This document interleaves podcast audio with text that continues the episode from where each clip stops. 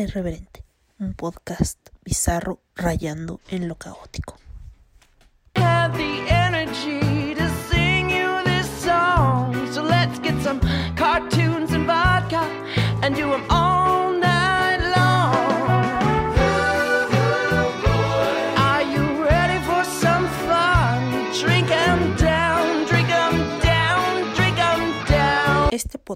Es irreal y grosero. Las voces célebres son pobres imitaciones y por su contenido nadie debe escucharlo. Eh, ya sé que no he grabado en un chingo de tiempo, bueno, no en un chingo. 10 días, les prometí que iba a grabar de 9, de 10 a 15 días. Y por el momento no he tenido crisis depresivas, así que ¡woohoo! Este, y pues ahora no estoy sola con mis 333 personalidades como el 90% del tiempo. Ahora sí tengo a alguien. Hay cosas interesantes que platicar. no es como que lo que vi la semana pasada en la tele. Ah. Ahora sí está conmigo Tania, Sí, ah, hola, hola. que es mi maestra de japonés. Este, yo había querido estudiar japonés desde que era adolescente, pero como que siempre ha habido como ese tabú raro de que si estudias japonés es porque eres un friki raro. Y todo el mundo me se burla por eso. Así que no sé Y- si te pasó a ti. Y bueno, o sea, sí es de frikis, pues, o sea, eso no lo podemos negar tampoco, pero pues no importa. Sí, de hecho, me acuerdo que en mi primer grupo era así de todos frikis y todos hablando de anime. Y, y cosas. Sí, está bien, es normal, es parte de, ya, ya no lo niego, nací friki y friki moriré, está bien. Pero, pero, pues ya uno se va metiendo más, ¿no? Como, bueno, ya no solo soy friki de que dice Neko, ¿no? Como, bueno, ahora quiero decir algo más que no sea kawaii desne. Kawaii desu ne. No, eh, el nuevo es que ya vete con Que también, o sea, sirve, pues, y, y y está bueno, ¿no? Saber qué es eso, pero, pues igual y, ya, pues sí, hay como niveles, ¿no? Como de frikies, ¿qué tanto te metes ahí a, a esa onda? Sí, entonces, este, pues no sé, yo creo que mi primer acercamiento con el japonés sí fue en anime, pero creo que la cultura japonesa es mucho más que anime, ¿no? Yo creo que es un lenguaje muy hermoso y muy complicado porque incluso como que con las letras dibujas. Entonces es como todo un arte. Aprender a escribir y a hablar japonés es este es muy divertido, yo creo. Me pasó con el coreano, pero algún día volveré a coreano. Algún día. Algún día. algún día. Sí, cre- creo que el japonés, por ejemplo, lo- los haikus que, que, no sé, me da la impresión de que en Occidente son como, ¿qué poemas tan raros? Como, solo son tres frasecitas y, y- ay, es que ahorita no me acuerdo de ninguno famoso, ¿no? Pero ya sabes, estos poemitas así como de, de, de la naturaleza, con bien poquitas palabras, y, y siento que aquí no se terminan de entender justo por eso, porque el- las lenguas romances y otros muchos eh, idiomas, pues son como muy lineales, ¿no? Como, ah, ok, eh, letra letra forman una palabra. Pero como en japonés cada kanji tiene como muchos significados, visualmente te da como varias capas de, de sentido. Entonces lo hace más profundo y en poquitas palabras se dice como muchísimo o, o puede tener muchas interpretaciones. Entonces sí, creo que, creo que es, es lo padre de esos idiomas. Yo conocí, bueno, como me di a la tarea de buscar que era un poema haiku o haiku por un libro de Stephen King, que es eso. Porque el gordito le escribe un haiku a la chica. Entonces, eh, es algo como que tu, tu cabello es fuego de invierno, brasas, no sé qué, y en mi corazón arde en él y así. Y dije, ¿qué es eso? Órale. Es un haiku, porque se supone que él también estaba estudiando como eso. Y pues le escribió un poema anónimo y dije, oh, mira, qué bonito. Así de, wow, nunca he leído eso, pero suena interesante que le escriba un haiku, ¿por qué no? Y así de, ¿por qué no? Suena bien. Entonces dije, oh, mira, fíjate, era muy listo. Ben, se llama Ben el cuentito, me acordé, porque sí lo leí. Ben le escribe un poema a Beverly. Así es. Y pues bueno, si lees eso, va a servir mucho, porque es tan grande el libro que puedes utilizarlo como defensa personal. Es útil. ¿Por qué no? No lo había pensado, sí. Yo, digo, yo no lo he leído porque soy muy miedosa y, y dicen que sí está medio, medio denso y no quiero tener pesadillas, pero puedo intentarlo y si no lo uso de defensa y, y Corres, lo avientas y corres. ajá, lo aviento y corro. ¡Ah! tengo miedo y lo aviento y sí, ¿por qué no? Pues es que, bueno, yo mm, te voy a ser sincera, yo era muy, bueno, soy muy miedosa. Y yo creo que una de las películas que más me ha traumatizado en mi vida es eso. Desde que era niña, así como que, no. Entonces, crecí y nunca la pude ver. Hasta que, pues, leí el libro y ya entonces pude ver la película. Y fue como que, ah, como que descansó mi alma. Pero ya fue de adulta. No, no lo podía hacer de niñera. Así como que, no, no, el payaso malo. De hecho, todavía me causan mucha ansiedad los payasos. No si de- es bueno, generacional. Sí, es lo que te iba a decir. Yo creo que más bien como que marcó a toda una generación que no podía bañarse sola Ay, por, por el miedo. Entonces sí, creo que es una generación completa que traumatizó y está bien. Lo estamos superando, que es lo importante. Sí, así de, Toda esta generación va a terapia y, y trabaja en eso, entonces, claro, podemos salir adelante. Sí, a mí lo que me dio, le- me daba mucha cosa era la, la de la, la- lavabo, que abre y sale. sí. Era como que, por favor, por favor, no, no, no. Sí, eso, eso fue bastante atemorizante. Pero bueno, Sí, bastante. Pues, sí es muy recomendable eso. Y pero sí es. Es un poco triste al final. Porque pues sí es como que todo se desvanece a la larga, ¿no? Incluso el miedo o el odio o el amor, como que después de un tiempo todo se olvida, aunque no lo quieras. Es como que se desvanece todo. Es un poco triste. es un poco triste. Quizá un, un día le dé la oportunidad, así de ya estoy adulta, puedo leerlo, vamos, Sí puedo. inténtalo. Si puedo, si puedo, lo haré. Ok, un día, un día lo intentaré. Y de hecho yo regalé ese libro y me hicieron una escena muy cabrona por ese libro. Bueno, bueno, está bien, supongo. Como, pues no sé, se la regalé a un amigo. No sé si todavía lo tengas, Marco, ¿me escuchas? Bueno, ya me escribirá. Este, y me dijeron, es que le regalaste ese libro a Marco. Y yo así de. Sí. Ese de Los libros van, vienen, es el Ajá. flujo de la vida, está bien. Entonces sí, la tuve que comprar otra vez. Está bien, suele pasar. Sí, sí, sí. Entonces, este, quiero que nos platiques un poco más de la literatura, literatura japonesa y de, pues, de todo eso que envuelve aparte, más allá de, del anime y del manga. Pues, no sé, es que es- muy amplio. Digo, al final creo que es válido que la mayoría hayamos entrado por, por el Por algo el se empieza. manga. Sí, y, y- y digo, pues yo también entré así con toda la cultura pop, pero no sé. Digo, al final a mí siempre me había gustado leer, entonces como que era un paso natural buscar literatura japonesa si me estaba interesando en Japón.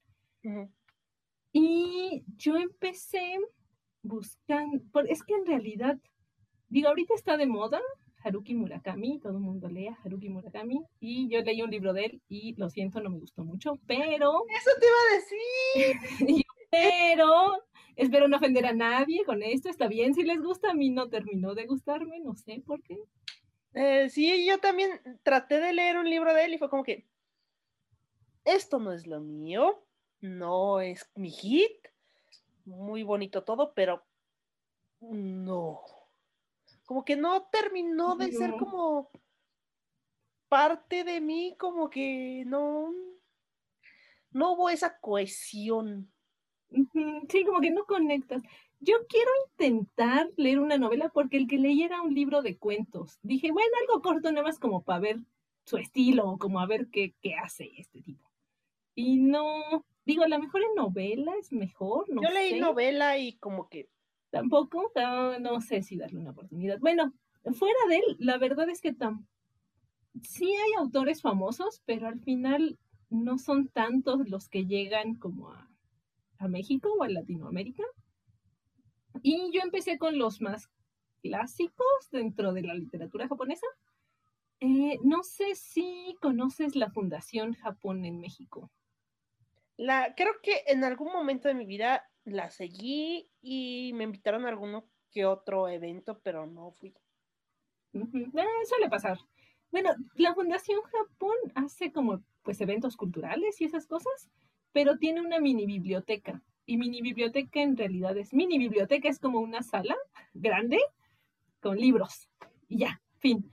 Y un, un conocido de ese entonces me dijo como, oye, pues ya que estás aprendiendo japonés y te está gustando todo eso, eh, te llevo a este lugar, está en Polanco. Y fui, fue como, oh, wow, porque tienen tienen mangas, tienen revistas, tienen libros en japonés y pues libros en español o en inglés de, de- sobre Japón y literatura japonesa.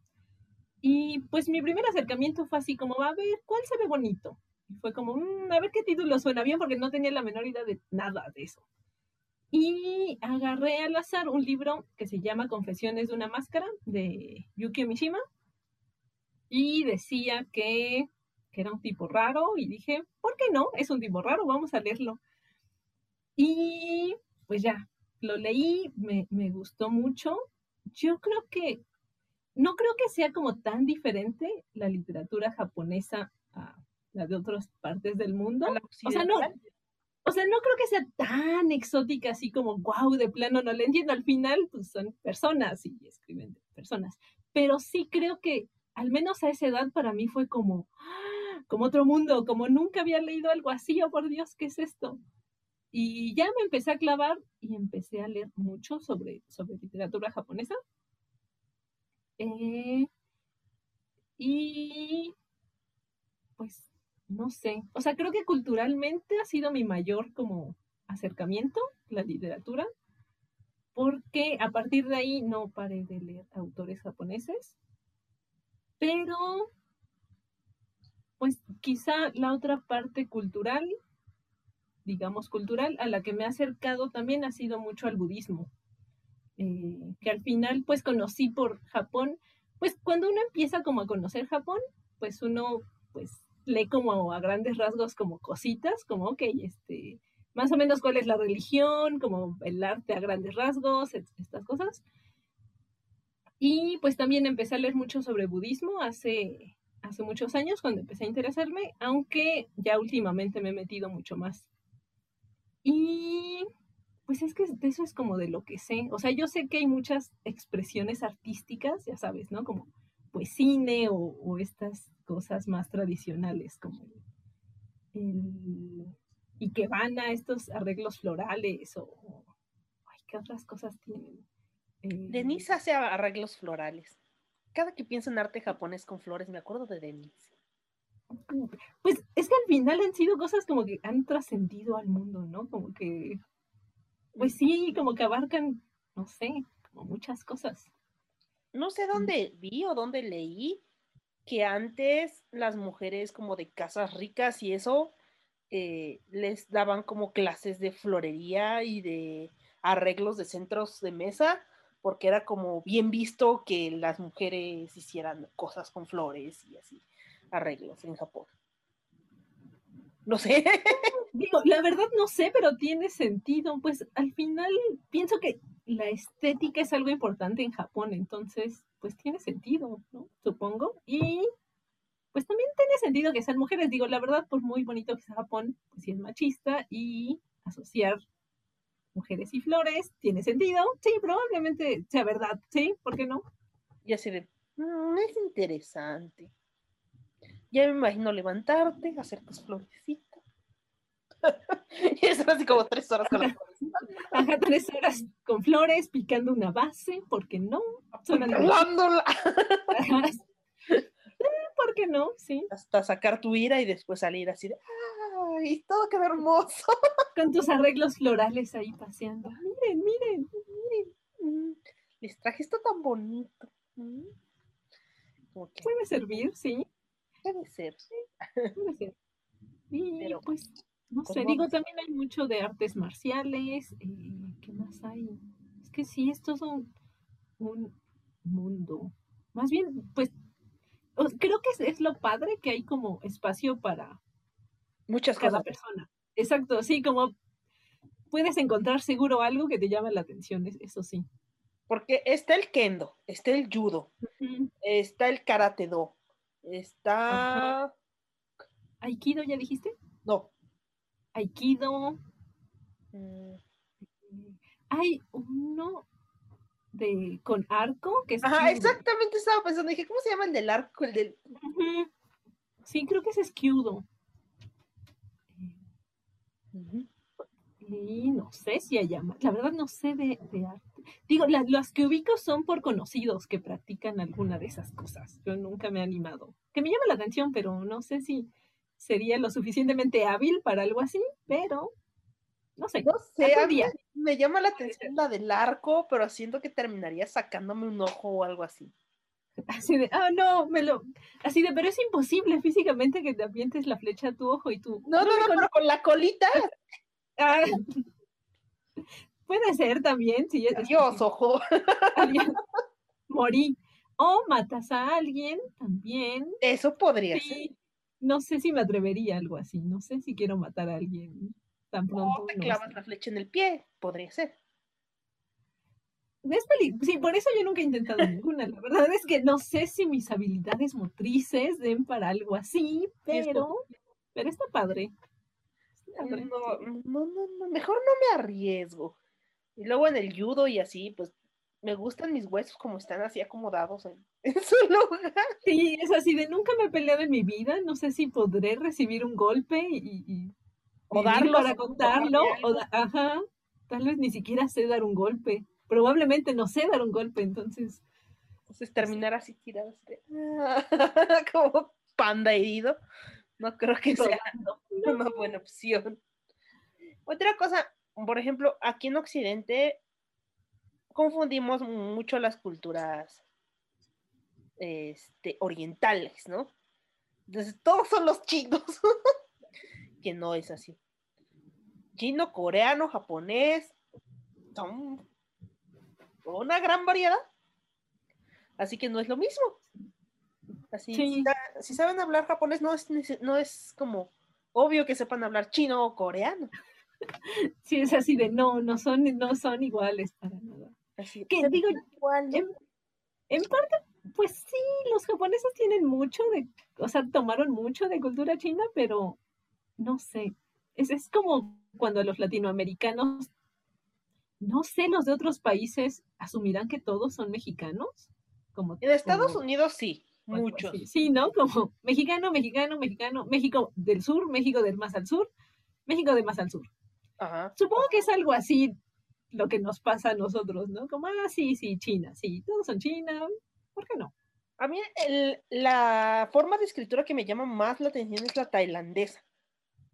Ah, ay, se ve, se ve Se ven pesada. como que bolitas nada más así como que dibujitos Sí. soleados, y así como que eso me asusta.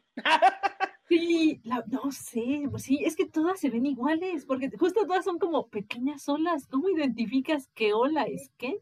Ajá. Por ejemplo, en coreano, pues sí es obvio, ¿no? Cada, cada cosita tiene su bolita, su palito, su cosito, ¿no? En japonés también cada uno tiene su forma, en chino también, pero en tailandés es como que Eso sí está difícil.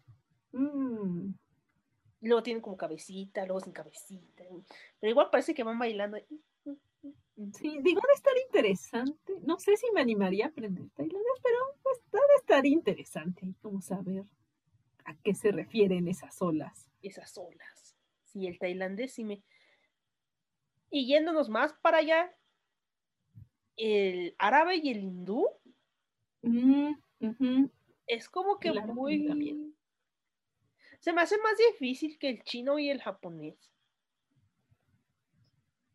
Puede ser. Yo el árabe me da miedito, como que sí se ve, se ve también, hay un poco, ajá, es que también se ve como garabatos, como, como letra de doctor parece, es como, ¿qué son esos garabatos? Y aparte, más allá de, de la, de la escritura, es como el hecho de cómo se habla.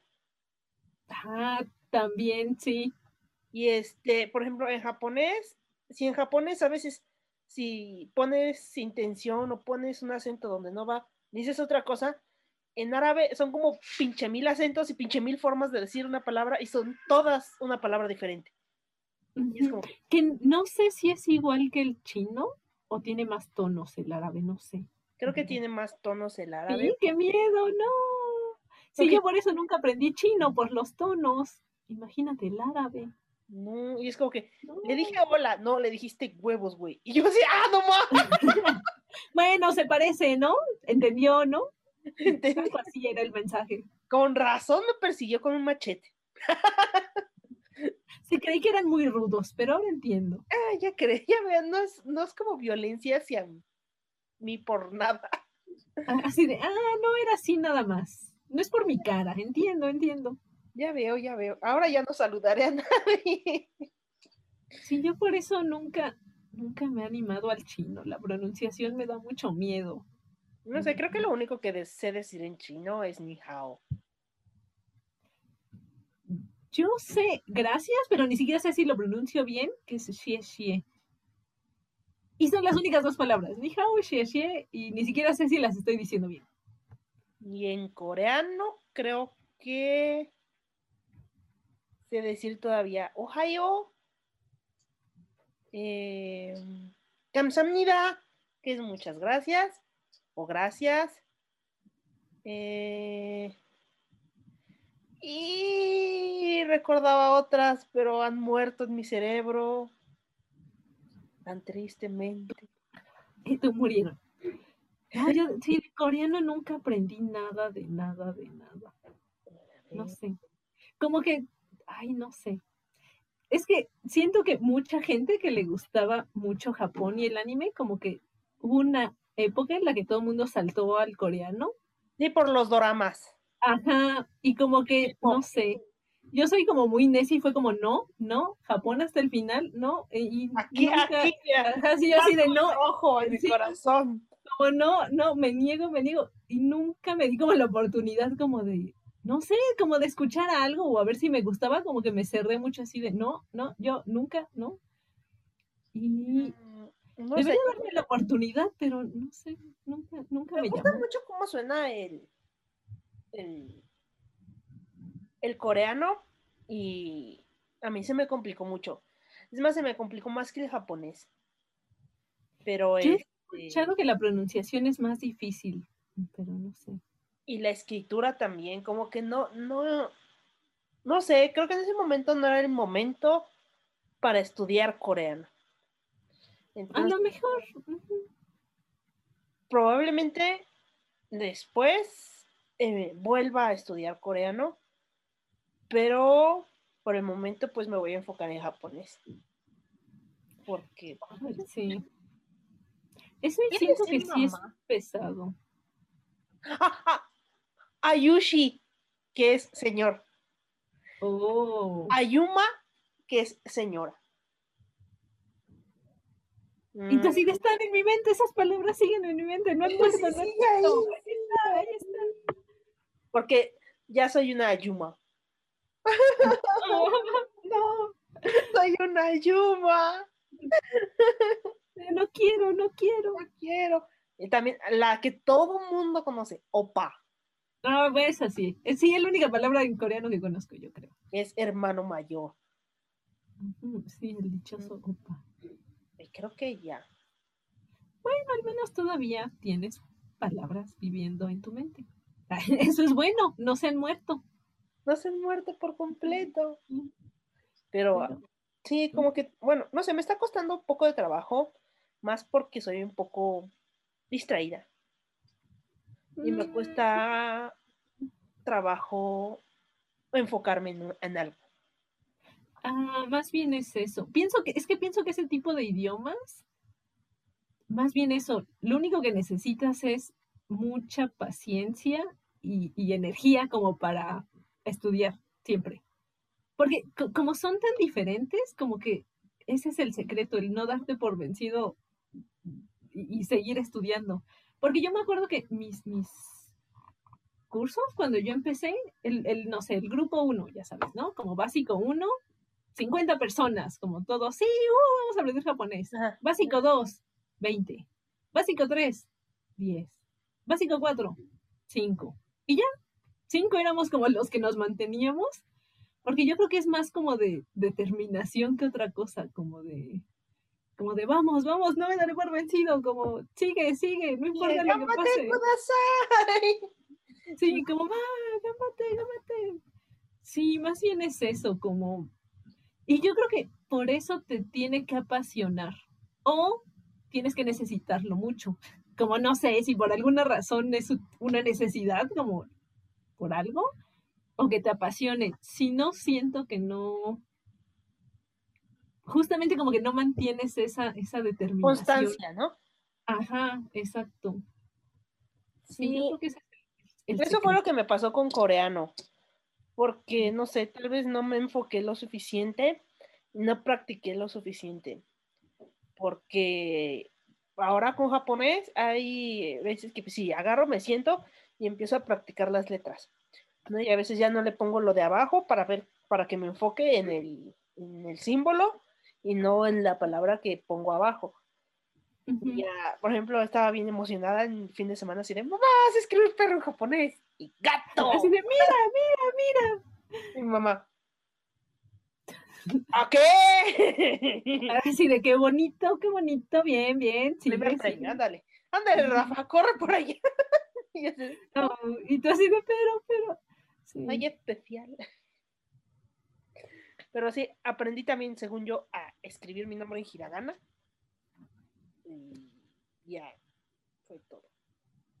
Que te digo que, como te decía, como que así se empieza, como buscando pretextos para motivarte, como, pues sí, palabras, o, o pues justo con hiragana, yo también, justo como palabras que conocía, justo como Inu, Neko, este, nombres de anime o, o nombres de los personajes, era como, ay, los voy a escribir como, como algo que te motive lo suficiente para, para practicar y hacerlo y, y emocionarte cada día con eso. Y es como que, no sé, se me hace muy bonito la forma en la que escriben.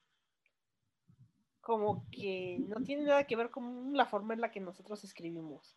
Yo sé que hay gente que tiene letras súper bonitas, no yo, yo no, pero hay gente que tiene letras muy bonitas. Que, que existe, la he visto, lo sé. Este, y siento que japonés, aunque lo escribas feo, como yo, se ve bonito. E- Eso siento que como uno aprende ya como pues de adulto, como que, pues es que cuando uno aprende a escribir pues español, pues eres un niño y con trabajos tienes como habilidades motrices finas de escribir. Y siento que ya como aprendes japonés de adulto, como que, ay, pues ya tienes como la habilidad, ajá, sí, un poco como para hacerlas bonitas desde un inicio. Digo, no sé tú, pero yo, mi letra de, de cuando tenía siete años en español es la misma que tengo, como que nunca pudo evolucionar, Sí, como que ahí se quedó. Entonces, es como, bien, en japonés tengo otra oportunidad, como, vamos, aquí sí lo haré bien. De hecho, el otro día estaba escribiendo mis listas eh, con mi tía y me dice mi tía, ah, hijita, escribes bien feo. Y yo, gracias, tía. Ah, no, es que yo también escribo bien feo. Y yo así de, No me consuela, gracias. eso no es un consuelo, tía. Sí, así que sí, mi letra es muy fea. "Mm". Pero en japonés siempre hay una nueva oportunidad, como voy aprendiendo desde cero, puedo hacerlo bien desde el inicio, como una nueva vida en la escritura. Como por ejemplo, el otro día me estaba, que me enseñaste tus letras, bueno, tu hiragana, es como que, ay, porque es bonito y al mes como un pez atravesado. Te digo que en realidad yo cuando aprendí escribía muy feo, pero tiene como un año que, que encontré a una chica en Instagram, no me acuerdo si te pasé la cuenta, No. bueno, lo haré. Ay, creo que está como Kaio Japanese. Ah, y la chica hace específicamente caligrafía. oh, Entonces, eh, compré el PDF que vendía de hiragana y katakana y sube además tips y toda la onda. Y ahí fue cuando apenas el año pasado fue como, no, siempre escribí feo, pero aún estoy a tiempo de hacer bonita letra. Y pues sí, ahorita más bien hago planas para, para mejorar. para mejorar la letra, ajá. Si es así, de, a ver, que se vea bonita, bonita. Pero sí, es que, no sé, pues es justamente como en español, ¿no? Como que, bueno, uno sabe escribir, pero no sabes caligrafía como tal, entonces, sí, son como habilidades diferentes.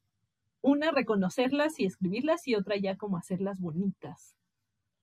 Y aparte es un, un poquito más complicada, complicado el japonés porque son tres formas de escribir, ¿no? El hiragana, el katakana y el kanji. Y Sí, claro, la- es como cada uno tengo que perfeccionarlo, es como una tarea infinita. Entonces, sí, sí, es, es lento, es lento. Y de hecho, los japoneses escriben muy feo, tienen muy fea letra, entonces eso debería consolarnos. Como... Y digo, no sé si todos, pero yo sí he visto así como letra de japonés promedio y la verdad es que es horrible. Entonces, hay esperanza, claro, podemos hacerlo. Porque le decía a mi hermano, es que eh, en japonés no hay mayúsculas y minúsculas, pero, pero hay tres formas de escritura. Y me dice, mejor que hubiera mayúsculas y minúsculas, ¿no? Y yo, cállate. Sí, sería más fácil, todo sería más fácil, pero, Así, pero no lo es. no lo es. Ahora, Es que ya sabe, vio la hora y dijo, sí, ya es hora de pasar. es hora de pasar los bisquetes. Ajá. Si a alguien se le antoja el bisquete. Y ahí está el bisquete. Bueno, ya saben. Ya saben, que, que si gustan biscuits, ya saben, por aquí pasan. No, no son bisquetes. Son, son- no son bisquetes, son Ah, bisquetes. los biscuits. Ah, sí es cierto que en la grabación dicen los biscuits Bisquetes, calientitos, los ¿no? bisquetes Ah, sí, No bisquetes, bisquetes. los biscuits calientitos. Es que ahora sí, recomienda. En la pandemia es, es, es parte del día a día, uno grabando o dando clase o lo que sea y todo Y pasa. viejo. El de la Fierro basura. viejo, a media clase, así de, por favor. Y siempre nos toca el, el fierro viejo. Sonó muy Sí. feo. ¿Qué pasó? Nos toca, ¿Cómo que sonó nos toca el fierro viejo? no sé. Bueno, en tu casa. Así de yo no sé, ¿verdad? no sé. No sé. Bueno, aquí me llega el sonido.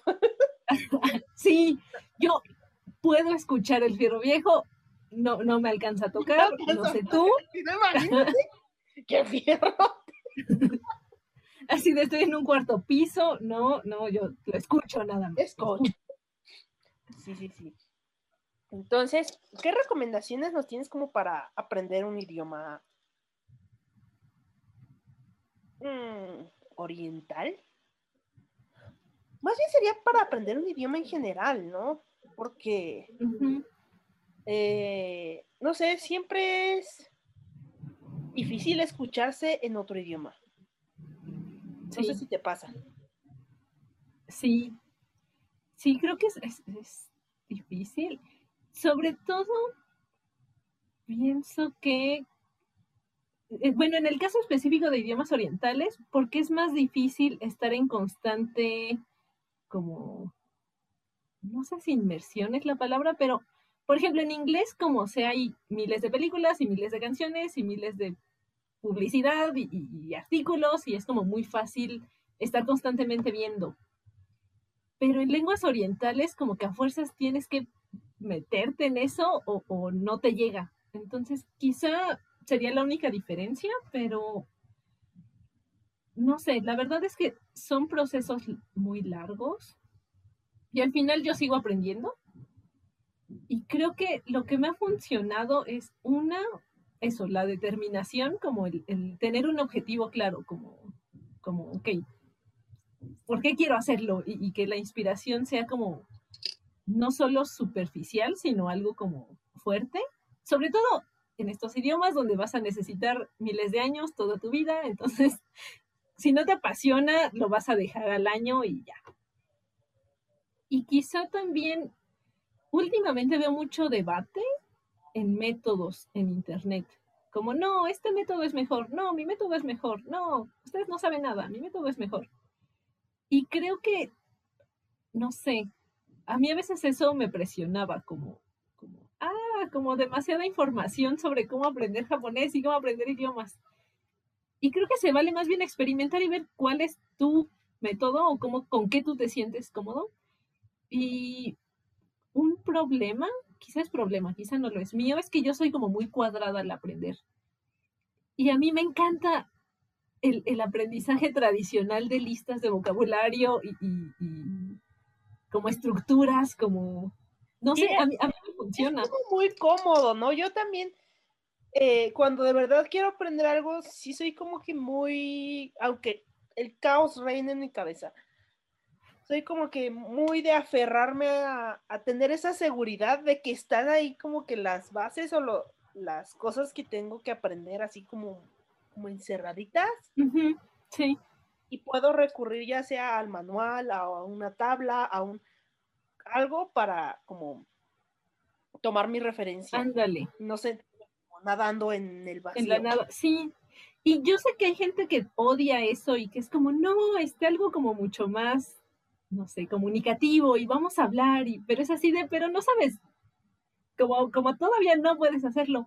Y me tocó, bueno, a mí siempre me han gustado los idiomas y hubo una época en mi vida en la que por alguna razón yo quería aprender rumano, no sé por qué, pero intenté aprender rumano y eh, me metí a clases en la UNAM con una maestra. La maestra me caía muy bien, pero la primer clase entró hablando rumano todo, todo el tiempo. Y yo estaba como muy asustada, como, hola, no sé nada, absolutamente nada. Y no sé, de 20 alumnos que éramos, poco a poco se fueron yendo porque todo el tiempo hablaba en rumano. Yo creo que quería como forzar nuestra mente o algo, pero era muy frustrante porque era así como, no sé nada, en serio, no sé nada. Y las únicas alumnas que sobrevivieron fueron chicas que tenían un esposo rumano y que entonces pues tenían más o menos referencia. Entonces, yo sé que ahorita está como más de moda métodos más así, como más, como no, vamos a hablar y como tú aprendiste el, el español simplemente escuchando y hablando. Y, y Pero creo es que sí por ayuda, no pero sé, no, es- no, no tan así. Este método funciona como cuando ya tienes una base de, Sí, ¿no? Por ejemplo, a mí ese método me funcionaría para seguir aprendiendo inglés, sí, por ejemplo. eh, porque ya tengo cierta base y ya conozco ciertas palabras y ya sé comunicarme de cierta forma, y sí me serviría hablar con alguien mm, que a su lengua nativa sea inglés para poder ejercitarlo y quitarme ese miedo de escuchar mi voz en otro idioma y pensar todo el tiempo, estoy diciendo algo incorrecto, estoy diciendo algo incorrecto, estoy diciendo... algo-". Entonces, eso me ayudaría, pero por ejemplo, si no sé nada de chino, si llega el maestro hablándome chino va a ser como que, ok, solo escucho chai, chai, chai. Sí, como en serio, por más, como mi mente en serio que no, no responde, no. Sí. Entonces, creo que combinar a lo mejor como métodos funciona, pero viendo justo qué necesitas y qué te hace sentir cómoda. Entonces, Yo creo que podría ser combinar los métodos, pero hasta cierto nivel. Por ejemplo, ahorita en básico, que en menos, menos básico que estoy, pues sí, como que aferrarte a las estructuras. Pero ya que vas como en nivel medio alto, ahí ya puedes como practicar, ya sea, no sé, realizar un ensayo y compartirlo con tus compañeros y que te digan, no sé, en qué estructura o en qué, en qué oración pudiste cambiarla o algo así. Pero ya cuando vas como más arriba y ya entiendes o estás familiarizado con los sonidos, los acentos y la forma de escritura. Esa es mi manera de Sí. verlo. ¿No? Yo creo que sí. Sí, la verdad es que al inicio, digo, yo he escuchado mucho también ah, recientemente como que recomiendan tener eh, la radio o podcast del idioma que quieras aprender de fondo, aunque no le pongas atención, como para que tu cerebro solito vaya captando como las entonaciones y pronunciación. Y eh, quizá puede funcionar, pero justo como sin clavarte demasiado. Porque sí, creo que, y creo que el mayor factor al aprender un idioma es lo emocional. O sea, más que tu capacidad de aprender o, o el método, lo que sea, lo emocional. Entonces, si te frustras, nada va a entrar por más que quieras. No, no, no, no se puede. Entonces, hacerlo cómodo, sí retador, digo, no cómodo como de, ay, ya, algún día aprenderé, sino cómodo de divertido, como de, ah, ok, es retador, pero no me frustro, ni me siento como agobiada, ni, ni, ni me siento como... Pues lo que dices, ¿no? A veces en inglés es más el miedo que la habilidad. Creo que yo el año pasado presenté el, el tuve que presentarlo y justo fue así de, creo que sé inglés, pero no sé si sé inglés. Y pagué un par de clases y mi maestra, más que enseñarme inglés, me enseñó a perderle el miedo al inglés.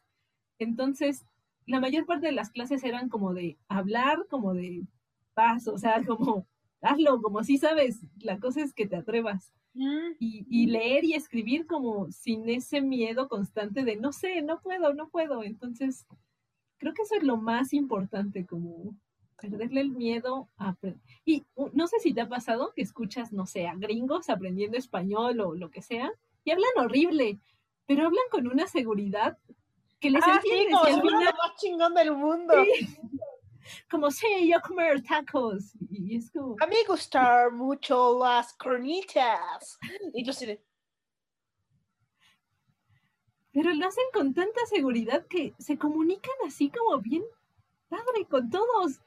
Y al final, digo, a lo mejor te puede dar risa, porque sí da risa, pero yo creo que es más, no sé, como que en tu mente, cuando según tú hablas un idioma, todos se ríen y, te señalan. Ah, sí. Y, no es cierto, la verdad es que a lo mejor, todos alrededor aventándote cositas como, ja, inútil, no sabes hacer nada. Y no es cierto, a lo mucho sonará como, ah, un extranjero, pero no, no es tan grave, es más como esa cosa mental que te dice ahí que, que, no lo hagas. Sí, bueno, pues tengo, un, tengo un amigo en Estados Unidos y dice que pues sí es como que luego le hacen burla porque hay palabras que no pronuncia como ellos pronuncian, ¿no? Como huracán, él lo pronuncia diferente y es como que, ay, no sabes pronunciar huracán. Y él así de, Sí, soy políglota, imbéciles. sí, la verdad es que, por ejemplo, los gringos con trabajos aprenden otro idioma y eso así como, y es así de, oye, lo estoy intentando, ¿qué? Que mi esfuerzo valga la pena. Sí, bueno, es que él vive como en el centro, vive en Kentucky y dice que sí es como que muy difícil porque si lo escuchan hablar inglés es como que lo ven feo, no en español, si él de repente contesta en español, es como que, mexicano. Y él, no soy mexicano, coño. Soy de Puerto así Rico. De no, así de no todo el español es mexicano, por Dios. Por Dios. Sí, muchos, sí, conozco a varios puertorriqueños que pues los confunden con mexicanos. No todo lo que está abajo de México. De México, de Estados Unidos es México, ajá, no es un México gigante. ¿eh? Gracias. Sería muy interesante que fuera un México gigante. ¿Por qué no? Que América solo sea México, México. y, México. Ya, México. México, ¿por qué no? México del Sur, México del Centro. México, México, del, México del, Norte, México Central, México del Sur. Suena bien. Entonces, sí, es como que, que sí ha, ha tenido como algunos problemillas cuando lo ven feo porque hablan español. Les digo que, ah, jódanse. Si no les gusta, ni modo. Ajá, sí, también. Sí, es más como eso, ¿no? Como tú tenés la seguridad y ya. Sí, pero incluso ha tenido problemas de racismo en el trabajo por, por eso. Pero... Mm. idiomas. Ajá, idiomas, racismo, el mundo. sí, supongo que pasa en todos lados. Otra cosa, ahorita hablando de racismo, alguna vez me dijeron que en Japón eran un poquito, tú sabes, racistas. Pues digo, yo no, no, no tengo tanta experiencia como para hablar del tema, pero igual y les voy a recomendar un podcast ¿Puedo recomendar otro podcast en Claro. tu podcast? si es posible. Es que no me acuerdo el nombre. Creo que se llama Tamanegi Gakuen y son, es, una es doctora, doctora de doctorado, no de, no, no, de no de médico. médico, no de médico, en estudios sobre Japón, es mexicana y vive en Japón, y otro chico que creo que también está haciendo el doctorado. Y justo hace poco hablaron sobre eso, sobre el racismo en Japón. Y está muy interesante porque a veces uno de este lado, como con esta pasión por, por lo que sea que te apasione de Japón, ¿no? Ya sea el anime, la literatura, la cultura, idealiza mucho a veces este país. Y es peligroso idealizarlo porque, pues sí, no todo es tan bonito. Y sí, escuchaba que hay muchísima discriminación y, racismo. Yo supe de de una, no me acuerdo si era chica o chico mexicano, eh, que tuvo, vamos a decir que era un chico, y que tuvo una novia japonesa y que era como una relación muy formal y muy enamorados y que de un día para otro la chava cortó con él y le dijo, no puedo, mi familia me, me pide que me case con un japonés. Como que tienen esa onda rara como de, de creerse, porque ni siquiera es real, pero según ellos son como esta raza pura Raza donde, pura. ajá, donde todos los japoneses son iguales y, y- y el mestizaje está mal visto. y- sí, son medio raros y yo sé que sí de repente es medio pesado Vivir. ser extranjero allá. Ajá. Por ejemplo, o sea, yo estoy segura que el día que vaya a Japón, si es que algún día voy, yo sé que lo más probable es que tal vez no me lo digan o tal vez no lo demuestren, pero seguramente llevaré manga larga, porque yo sé que los tatuajes les incomodan muchísimo. También sé que yo no podría entrar a, una, a un baño público ni a una alberca pública por lo mismo, porque tendría que llevar prácticamente un traje de buzo.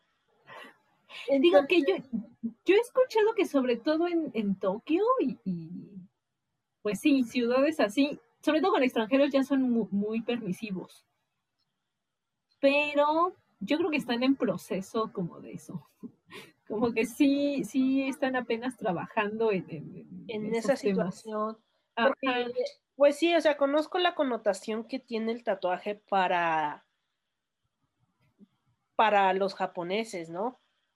Porque pues empezó como un castigo en los tatuajes. Entonces, ya de ahí, pues ya se empezaron a cubrir los números que les tatuaban con otras cosas como flores, peces, dragones. Y pues eso ya te hacía automáticamente, pues, parte o de la mafia o ex reo. Entonces es como que mm, sí entiendo su, su, su incomodidad y más que nada el miedo a la mafia japonesa. No sé si aún exista. No recuerdo ni cómo se llama la mafia japonesa. Los Yakuza. Andas. Ajá. Los. No, la verdad no sé ahorita cómo esté la... si- Digo, me imagino que existen porque ese es el mundo. En el mundo siempre hay mafias y esas cosas. Pero alguna vez leí justo que, que pues al final son peligrosos, pero tampoco como para la gente promedio, que más bien es como peleas de pandillas, por así decirlo. No como en México que, que si es más peligroso, ajá. Sí, sí, ahí es más, digo, hasta donde yo sé, es más entre pandillas, pero pues me imagino que justo ya están como agarrando la onda, como que, sobre todo si eres extranjero, es como, ah, los extranjeros se tatúan porque les gusta, como está bien, déjalo ser. Si le tienen cosas tatuadas solo por placer y así son, como, eh, ¿por qué no? Entonces sí es como que, pues sí, en esa parte pues sí entiendo que tal vez habrá gente que se me quede viendo raro. Sí, me ven tatuada. Pero este... Y sé que habrá lugares a los que tal vez no puede entrar. Sí, eso sí he escuchado, que hay todavía lugares que sí tienen eh, prohibida la entrada a los extranjeros. Y, Digo, los de- lo de los tatuajes siento que sí, en Tokio no creo que haya problema, tal vez en pueblitos. pero en Kioto, Mm, no sé. digo, es que la mayoría de los extranjeros solo van a Tokio. No, también van a Kioto, a la mejor y, y hay más o menos también. Entonces, no lo sé. Y, y que probablemente tenga que guiarme un poco o apoyarme con un guía japonés. O si ya pueda hablar japonés. Ah, medio, sí, medio, ah, medio hacerme entender. Porque muchos, como dices, no hablan inglés o no quieren hablar inglés. o lo hablan muy mal y no les entiendes. También puede pasar. Que yo no sé, unas tías eh, paternas fueron a Japón y inglés creo que no hablan, japonés mucho menos, y creo que sobrevivieron con el traductor del celular, que iban ahí a las tienditas así de, a ver, a ver, pregúntale, ¿cuánto cuesta? Y ya estaban ahí, digo, así sobrevivieron, estuvieron creo varios días o semanas. No sé cómo no le hicieron. Y yo les dije, ¿por qué no me llevaron? Así de, Y ¿Por qué yo no hubiera me- podido ir. Así de, si me hubieran llevado, se hubieran evitado eso, pero eh, digo, me imagino que también eso, si, si, si no te alejas de las ciudades importantes, igual y sobrevives. Digo, tampoco es como que... También tengo otra estudiante que fue hace dos años o tres años y dice que ella con el puro inglés sobrevivió. Entonces, eh, me imagino que depende de dónde vayas. Sí, la armas. No sé, y también dicen que es bastante caro. También por eso como que la pienso mucho por ahí. Ah, ese es el problema. Sí, que yo estaba viendo una, una chava que fue, creo que decía que ay, entre 50 y 100 mil pesos se había Ah, gastado con todo, creo que para una o dos semanas. Con todo, como el viaje, el hospedaje, comida. Y eso, y fue como, ah, bueno, nada más, Hubiera leve. grabado muchos videitos para que los veamos porque pues está cabrón. Así de, mm, chin, iba a ir, pero la pandemia se me cruzó, ¿verdad? Yo sí, ya, ya, tenía ya en mi monedero, dije, sí me alcanza, pero El cambio. la pandemia, ajá, pero chin, la pandemia, ni modo. El cambio. Con el cambio del pecero, con eso me iba, pero pues no se pudo. Ni modo, yo sí quería, ya estaba el plan, ni modo, no se pudo. Sí, yo en algún momento sí me gustaría ir a Japón. Y sobre todo ya sé que, ya sé que va, va a sonar muy ñoño, más bien muy tonto lo que voy a decir. Y se van a hacer porque hashtag gordo.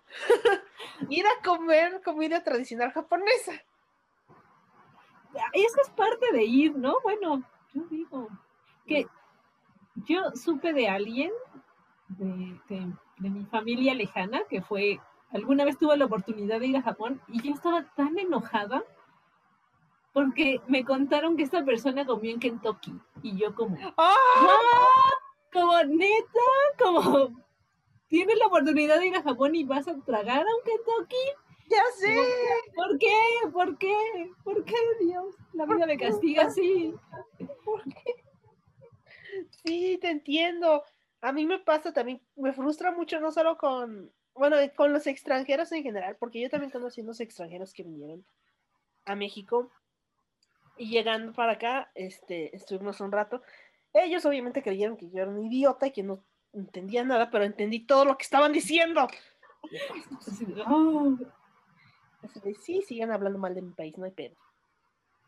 sí, sí, sí, ya saben, sí, sí, adelante, adelante. Díganle, síganos insultando. Sí, soy idiota. Entonces, este, lo primero, de las primeras cosas que hicieron al llegar es, ¿dónde está un McDonald's? Y yo sí de, No. A eso ¿por vienes, güey. a eso vienes, regrésate, cabrón, regresa. Prohibida la entrada, ya, ya, no puedes entrar otra vez a este país. ¿Qué te pasa? Basta, basta. Es más, te voy a dar tus nuggets de pollo para que te los comas en el avión, anda. Corre, corre. Ándale, ten, ten, ten, tu hamburguesa, córrele, córrele, lejos de mí. Sí, fue así como que, es, es que extrañamos mucho las hamburguesas. Dije, ah, no sean mamones. Sí, no, no, es- ¿Creen que cuando fui a Costa Rica pregunté, ¿dónde hay tacos? ¡No! Ajá, sí, de- todavía, no sé, ya si llevas dos años, a lo mejor ya se te antoja, ¿no? Como, ay, un pozolito, pero ay, por unas vacaciones, como neta, Exacto, son como dos o tres días, es como que. Oye, ¿a qué veniste? Ah, por cierto, en Costa Rica el gallo pinto es muy popular. Ah, no sé qué es el gallo pinto. Frijoles con arroz. Ah, mm, y tú así de, mmm, estoy Sí. familiarizada a eso, échenle otro plato. Pues fíjate que llegamos, creo que estuvimos un fin de semana y todos los días desayunamos, comimos y cenamos fue así como, Está bien. ¿No tienen otra cosita por ahí? Así de, "Pues, está rico, pero esperaba algo más, no sé, algo fueron diferente. muy amables con nosotros y son geniales. Pero como que sí fue mucho gallo pinto. Así de como que sí, sí, demasiado. Así de, vine a México y seguí comiendo gallo pinto. Sí. Ah, ese era el chiste que teníamos un amigo y yo. Que llegamos y estamos, no, sí, hay que preparar el gallo pinto acá. Sí, hay que preparar. Una amiga, sí, hay que, te preparamos gallo pinto y ella, no, yo no lo quiero ver. No, sí, sí, sí, hay que comer más gallo pinto Entonces, sí, sí, mira, mira, es- específicamente para ti. Para ti". Adelante. Y ella, no, ya. ¿Qué? Está bueno. Pero sí, digo, la comida es parte de la cultura, tienes también, ¿no? Que, conocer, ¿no? sí, O sea, si van a ir a Japón y van a comer McDonald's, denme su boleto, yo voy. tal vez no sería tanto por comer en McDonald's, sino por el juguete. Ah, No bueno, sé. eso todavía te lo creo, a lo mejor y, y sí. Entonces, yo te- vería como que un juguete de algún anime que me guste y podría decir, puede ser, Ándale. Eso sí podría, eso sí te la creo. Va, va, va. porque como se llama, en México no no traen los mismos juguetes. Sí, no, pues es- es- eso sí, eso sí lo pasaría. Diría, va, va, lo acepto. Está bueno, pues. Porque, pues, no sé. Soy friki, perdón. Pero, pero lo siento, lo siento. ¿Ves? Te digo, quien nace friki muere friki, es parte de la vida, está bien, está bien. Y últimamente he visto que es como que hay gente que cree que es un tabú eso de que te guste el anime. Y hablan así como que, y cuando se supo que me gustaba el anime, es como, o sea, estás diciendo como, es co- y cuando se supo que me gustaban las mujeres, no es lo mismo. Sí, ¿no? Como que, pues yo creo, no sé si, es que no quiero hablar mal de las personas en serio, pero yo entiendo que mucha comunidad friki de repente es medio rara, la verdad. No sé si ellos hayan generado ese tabú. Y entonces, no sé, se me ocurre. Podría ser. ¿Nunca has visto el video del niño raro? No sé dice, cuál es. Ñañicha, ñañicha, no sé qué.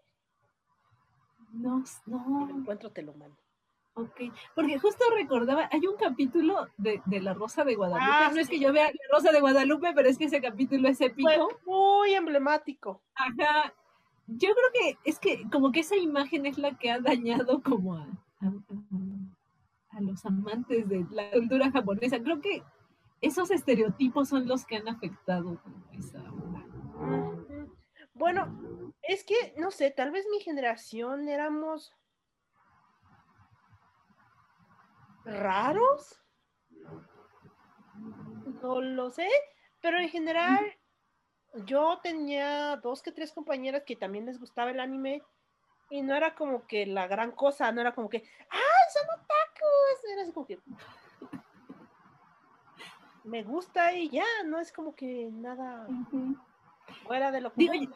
Yo sí, la verdad es que yo sí tuve la etiqueta así de friki, así friki, pero creo que fue porque yo en, en mi adolescencia eh, me vestía de, de Gothic Lolita. ¡Ay, qué bonito!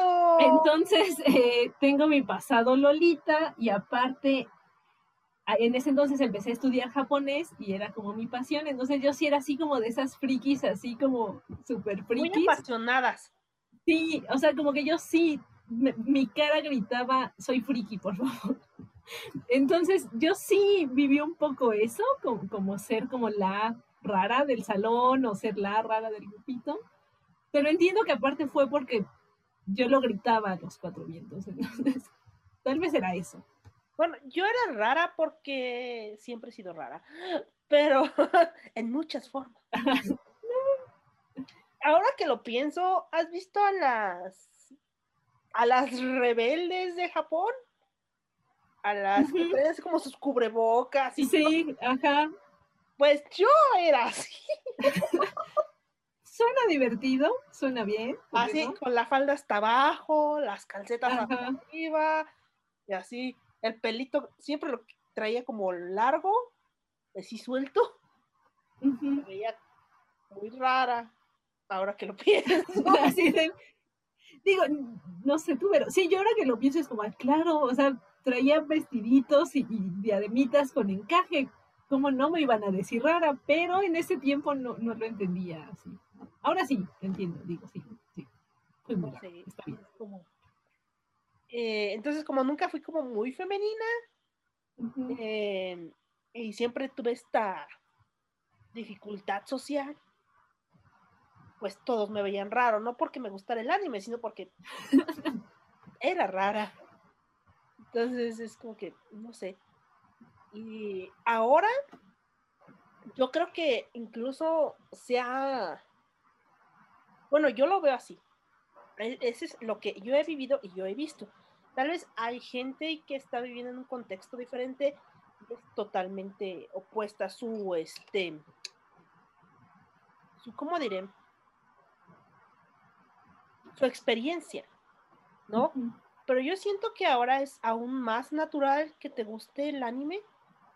No sé, Sí, porque, por ejemplo, en mi trabajo, o sea, yo conocía varios muchachitos que pues les gusta el anime y entre ellos se hablan, entre ellos como que se mandan el mensaje de, ¿ya viste el tal? ¿Sí, ya viste el tal? Y sí, hay grupitos de chicos que les gusta el anime, o de chicas que les gusta el anime, o el K-pop, o los dramas, o todo eso.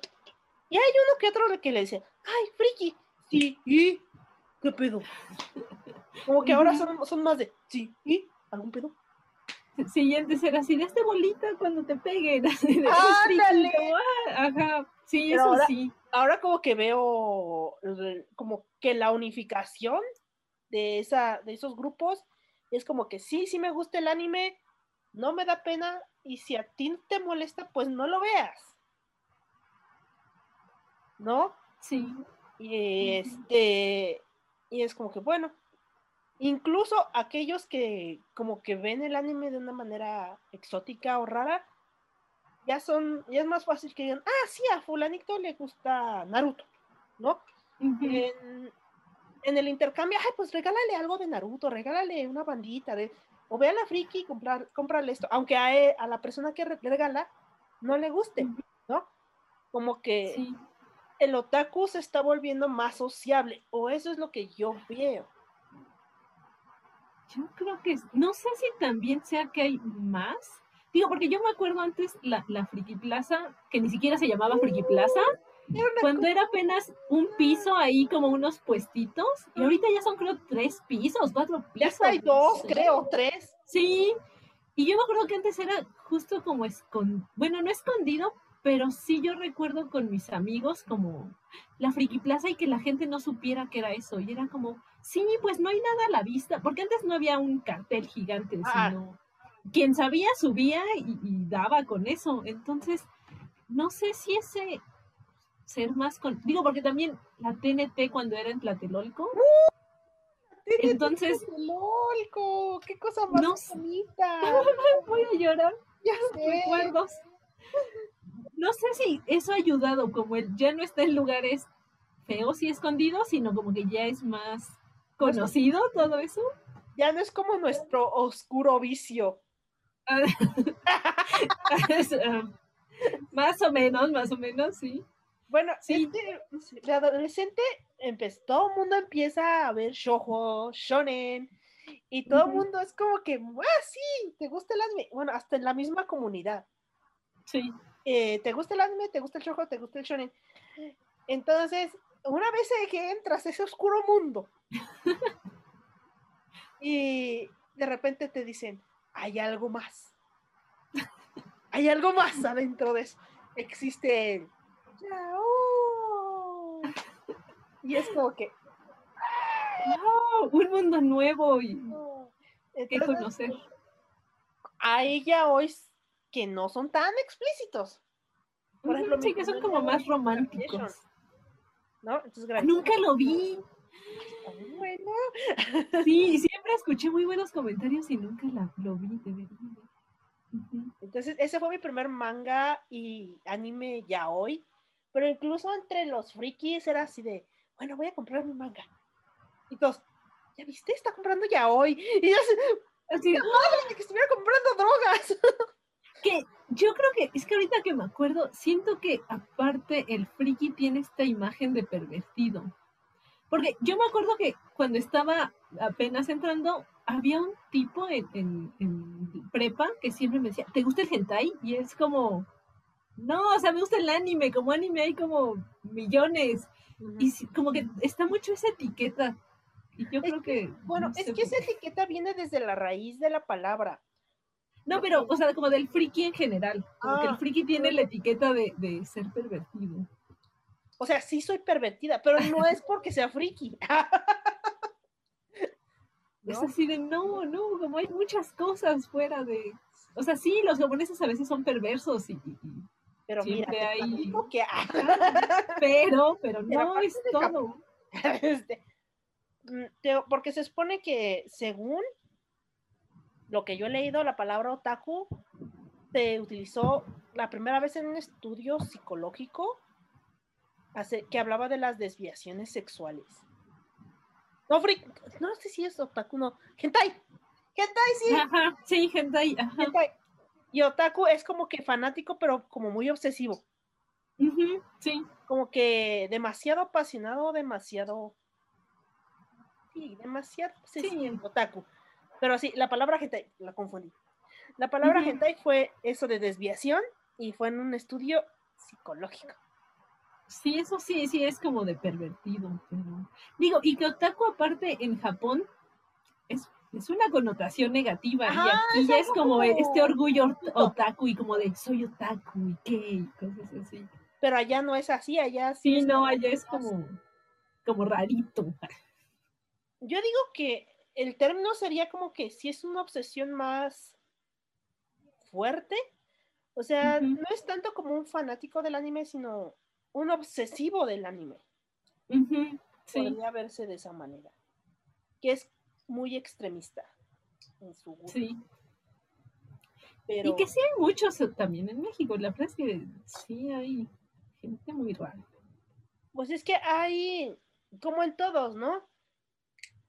Hay otakus promedio y hay otakus muy radicales. Sí, ¿no? Como que los true. Y hay otakus ancianos como yo que pues, están quedando.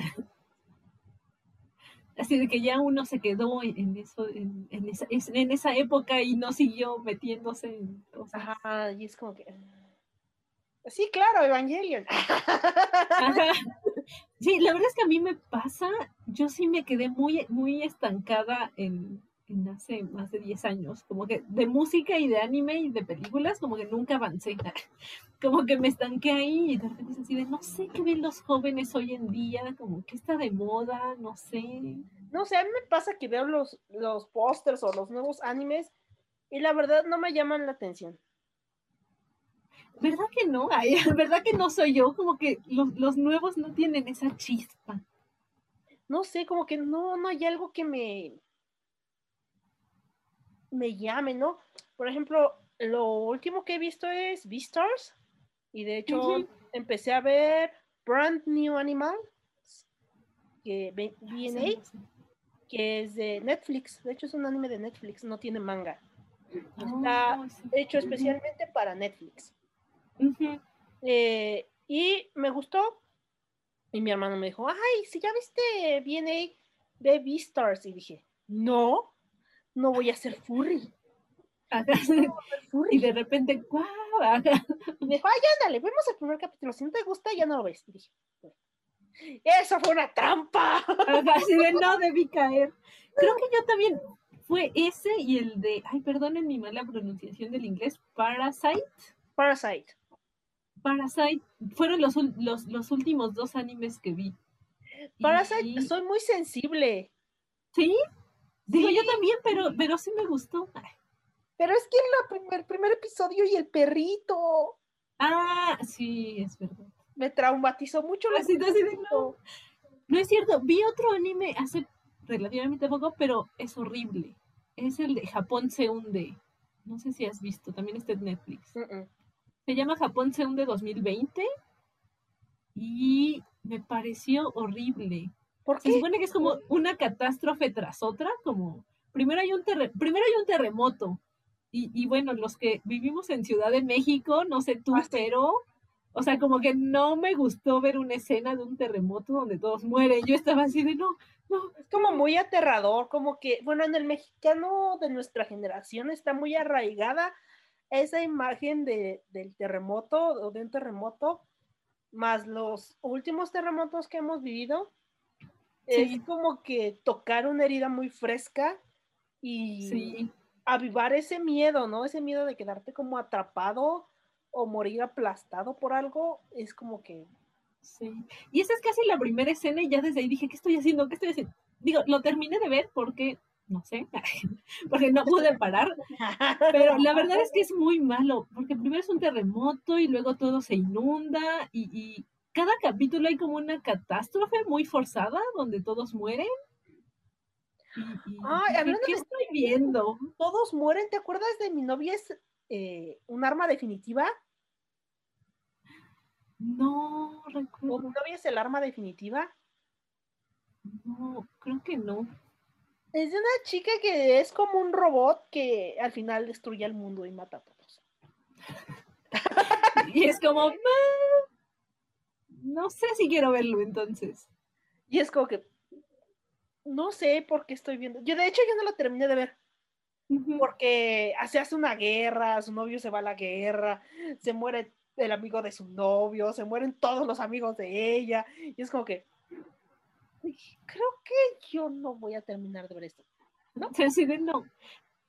Haces bien, sí. Digo, yo terminé de ver ese, creo que son 10 capítulos y los últimos los vi adelantando la velocidad, así de, a ver, ya nada más quiero ver en qué termina para ponerlo en mi lista de, sí, lo terminé de ver, pero no sé, fue, fue, fue muy feo.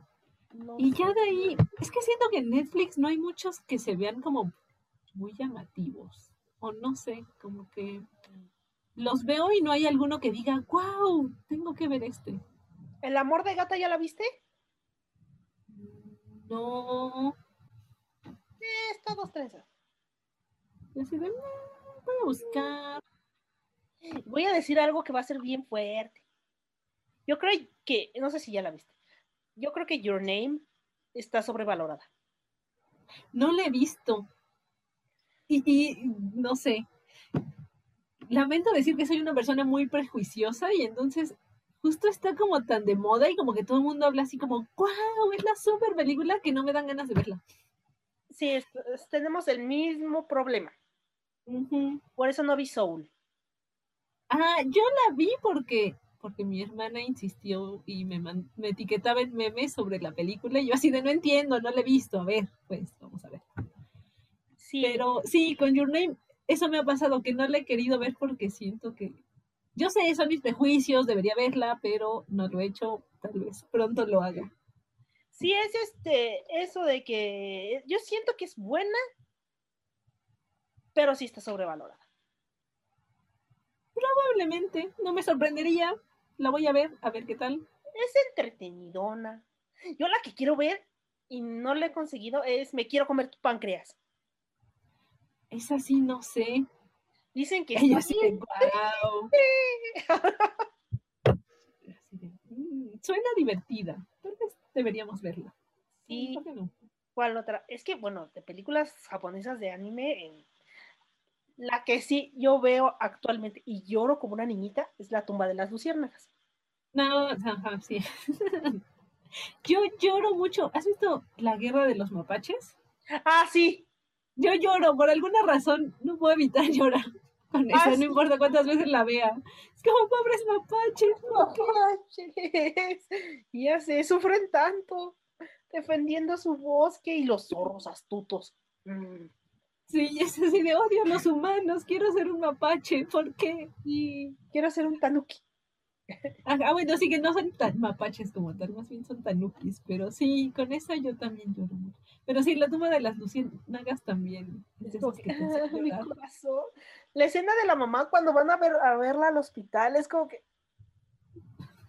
No, no. En este sufrimiento, ¿por qué? ¿Por qué? O cuando les roban la comida.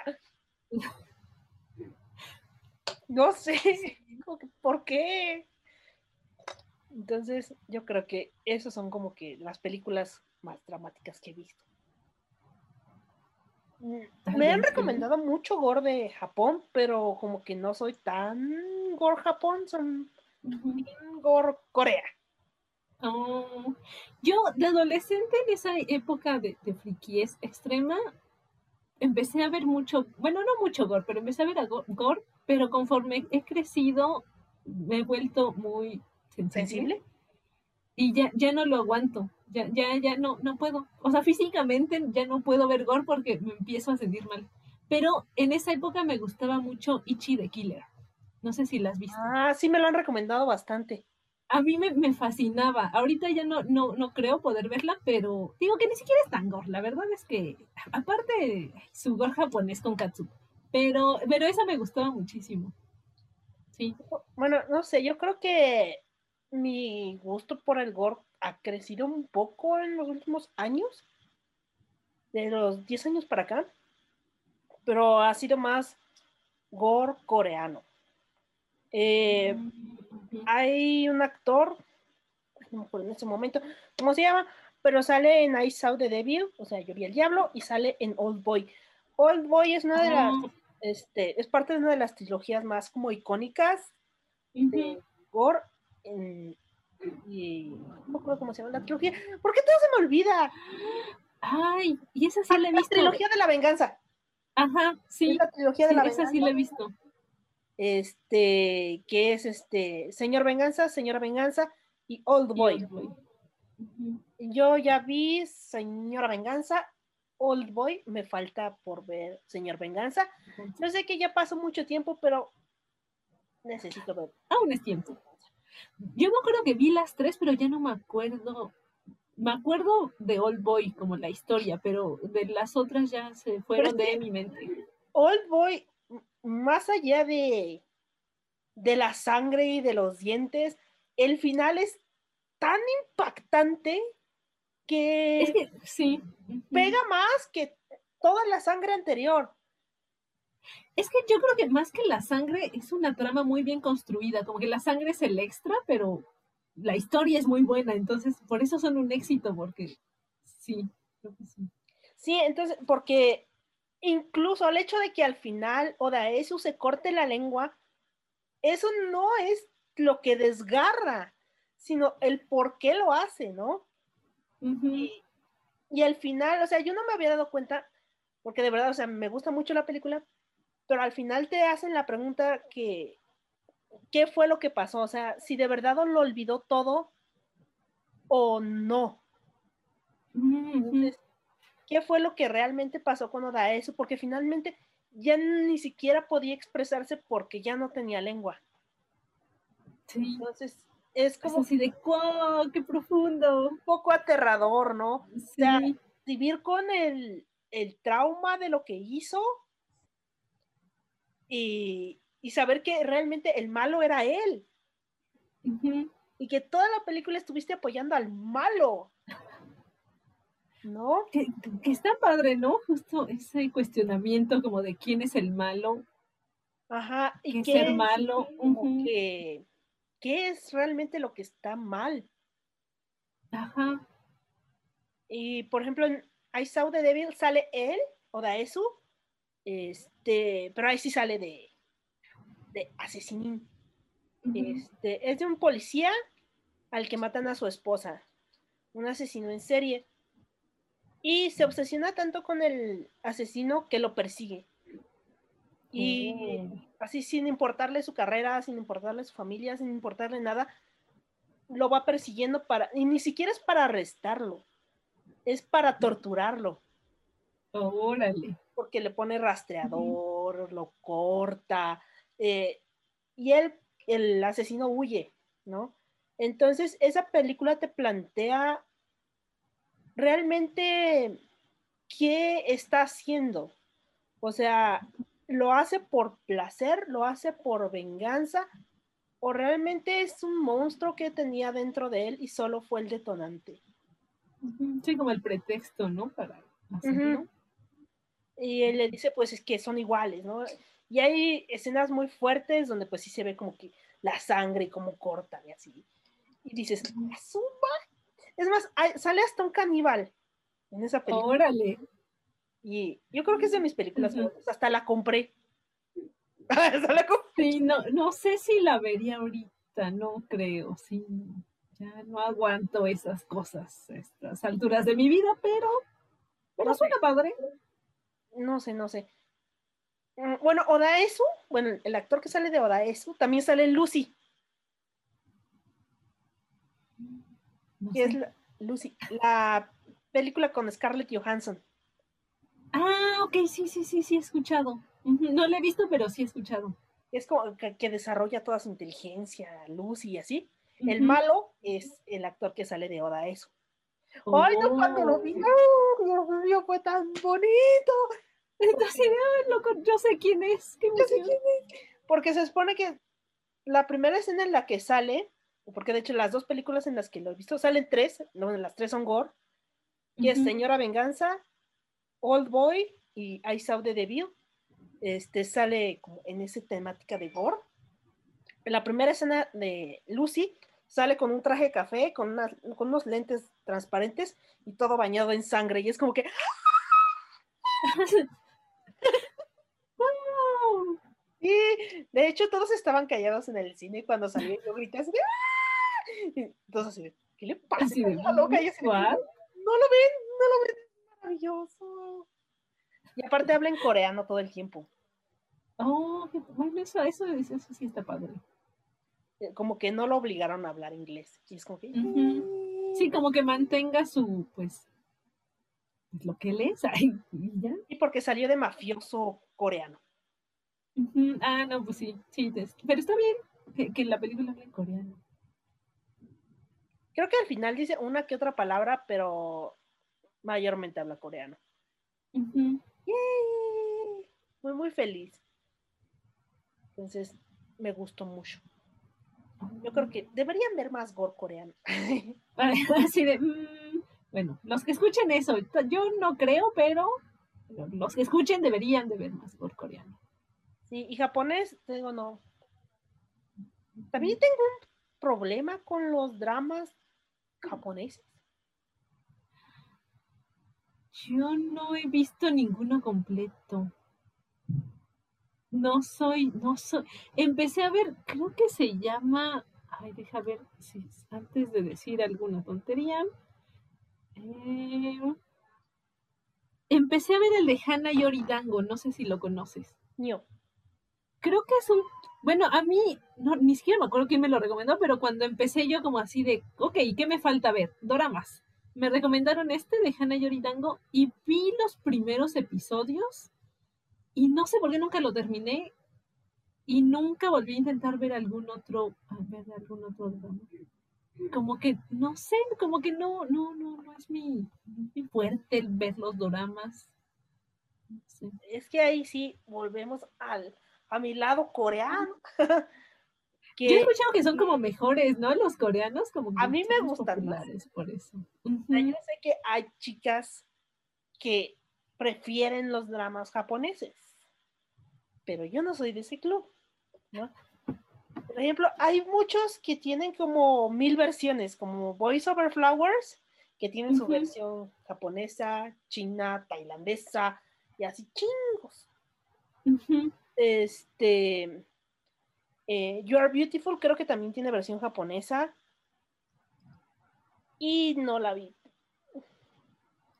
porque me encantaba el mm. actor coreano Mm, y dije, no, prefiero a Suki. Así de no. Pues esa, no sé si sea la versión, porque Hana Yoridango es justamente los chicos son mejores que las flores. Ah, entonces ha de ser la de Voice Over. Yo creo que es, es la versión, ajá, japonesa, entonces. Pero no sé cuál fue la, como, como- cuál fue la primera versión o algo así, eso sí, no sé. Creo que empezó como un manga, no me creas. Ah, ah, puede ser. Puede ser, ¿no? Entonces, a lo mejor de ahí fue el, el dorama japonés. Y a lo mejor de ahí el- fue el coreano y de eso. No sé si cuál fue primero, si el japonés o el coreano, pero de ahí Ujú, ya desató todo el sí. Y la última que vi es la versión china, que esa sí me gustó, es Lluvia de Meteoros Oh, y está en Netflix. ujú. Ah, sí. Ajá. No sé Entonces, por qué no he visto. Sí me gustó porque aparte el actor chino me gustó. Yo creo que eso, eso es como que muy básico para mí, para cualquier serie. Si el actor me gusta o hago clic con el actor protagonista, la veo. Oh, ajá, sí, como que ya te sigues hasta el final. Pero si no, es como que es difícil verla otra vez. No sé si te pasa a ti. Antes sí. Yo creo que sí. Digo, con doramas no, porque digo que casi nunca he visto, pero sí, antes era más fácil como conectar. Sobre todo con historias de amor, pero ahorita como que eh, es como eh, Mm, Sí, no, es que ya, por ejemplo, ya no veo muchos dramas ni doramas, sino ya veo más series. Ajá. Pero a mí me pasa mucho con las series de que si me gusta el protagonista, insisto, o sea, si, o no es tanto que me guste, sino que si me cae bien el protagonista, es fácil seguirlo viendo. Pero si es como que me. Es como que. Ujú. Por ejemplo, perdónenme, nunca vi Juego de Tronos, Ah, yo tampoco. ni The Walking Dead. Yo vi las primeras seis o cinco temporadas de The Walking Dead. Pero nunca la terminé. No sé, como que nunca, nunca fue lo mío. Y cada que digo, no vi Juego de Tronos, es como que no lo viste, o sea, es buenísimo. Así de, pero no, no más no. No, pues no, perdónenme. Yo vi la primera temporada y cuando se murió el fulanito este que me caía bien, fue así de, Ajá, ya no quiero ver nada, adiós. Es que yo ya, no sé, ya casi no veo nada, yo creo. No, ya igual series casi no veo, entonces. No sé. No, No sé sé. qué necesito para engancharme a una serie. Yo estoy viendo American Gods. Mm, ya voy a empezar la tercera temporada y eso ya es mucho. Así de, wow, ya aguanté. Ya aguanté. Porque la premisa es muy, muy interesante. De hecho, compré el libro y todo. Porque se supone que te plantean la, la idea de que todos los dioses existen. Todos. Desde Oh, Buda hasta Hécate. Todos existen. Porque los dioses en realidad nacen del corazón del ser humano. ¡Ay, qué bonito! Entonces, como nacen del corazón del ser humano, pues la fe los alimenta. Y Ujú. automáticamente cuando esa fe desaparece, el dios muere. Y cuando el dios muere, pues nadie realmente le llora. No es como Ujú. desvanecerse en la nada, pierde su poder, pierde su memoria, pierde todo. ¿No? Oh, Entonces, los dioses están, bueno, Odín tiene como esa visión de hacer resurgir a los viejos dioses. Entonces, Oh, llama a Ostara, llama a, a varios dioses antiguos para realizar una guerra contra los nuevos dioses. Los nuevos dioses que la humanidad ha creado, que son la social media, la globalización, el dinero y, bueno, el dinero que siempre ha existido, ¿no? Bueno, que tiene mucho que existe, Y es como uno de los dioses más fuertes, porque muchos, para muchos, el dinero es su dios. Y este, y en lo que él quiere es armar esta guerra para hacer resurgir a los viejos dioses. Pero pues a los nuevos dioses pues no les conviene esta situación y está como esa, esa lucha entre los viejos y los nuevos dioses. Y es muy interesante incluso verlos y decir, a ver, ¿qué, qué dios es este? No, pues este es Anansi. Anansi es un dios africano que es el, como el, un demonio araña que pues, Oh. es como el diablo bueno, por decirlo así. Está, ay, sale Kali, la diosa Ujú. de la guerra, Sí. eh, Odín, em, Thor. Y ahí te explican que se supone que solo hay una muerte de la cual un dios no puede regresar. que es eso. Oh, oh, suena muy interesante esa. Y entonces, em, pues a mí me gustó bastante. Empecé a verla hace. O sea, te soy muy lenta. La empecé a ver en enero y apenas voy a, a terminar la. A empezar la tercera temporada. Ujú. Pero ese es el hecho de que sale un fulanito de la cárcel, se encuentra con Wednesday, que es Odín, y le dice que trabaje para él. Pero él no sabe Ujú. quién es. Pero lo curioso es que todo mundo está interesado en él. Los Ujú. dioses viejos y los nuevos dioses, ¿no? Incluso Internet, eh, que es Technical Boy, eh, trata de convencerlo violentamente de que se una a los nuevos dioses. Y es como que, y, o sea, ya va la tercera, deben de haberlo visto. Este, Así de, está bien, ya no es spoiler. Ah. Bueno, para mí sí. hay una parte en la que globalización o The World hace que Technical Boy se disculpe con Odín por eso, por haber Oh. hecho pasar un mal rato a su colaborador. Y se Ujú. disculpa con los dos. Y como que The World es como que el, el dios más fuerte de, de los nuevos dioses, Ujú. ¿no? Y pues, no sé, me está gustando mucho. Y a ver, Ah, eso, eso suena bastante bien. Entonces, American Gods lo vi. Y si han visto mi página, saben que tengo cier- cierta obsesión con buenos presagios. Un poquito obsesiva. Así de Pero- leve, leve. Pero eso me gustó mucho porque también es como de nuevo darle la fe a la humanidad, porque habla de un, un ángel y un demonio que están en la tierra viviendo desde hace seis mil años los dos, ¿no? Cada uno con sus asuntos, ¿no? Uno tentando y el otro bendiciendo, uno tentando y el otro bendiciendo. Entonces, Ajá. este, Como debe de ser. tienen como cierta relación y en algún punto los dos se ayudan, así de que, por favor, no hagas el ridículo, no quiero que te vean hacer el ridículo, amigo, por favor, me da pena hasta a mí. Y eso que soy del otro bando. Así, pero eso es demasiado. Es hasta para ti. vergonzoso. Entonces, como que tienen esa relación de amistad, más bien esa tregua, que no me meto en tus asuntos, tú te metes en mis asuntos, y si puedo, de vez en cuando te ayudo, si puedo y está en mis manos, va. Entonces, ellos viven muy felices en su arreglo de tregua, hasta que llega el punto en que al demonio que es Crowley le dicen, ¿saben qué? Ese es el momento del fin del mundo. No, pequeño detalle. Fin del El mundo. anticristo y todo se va a joder, tú sabes, cielo, infierno. Apocalipsis.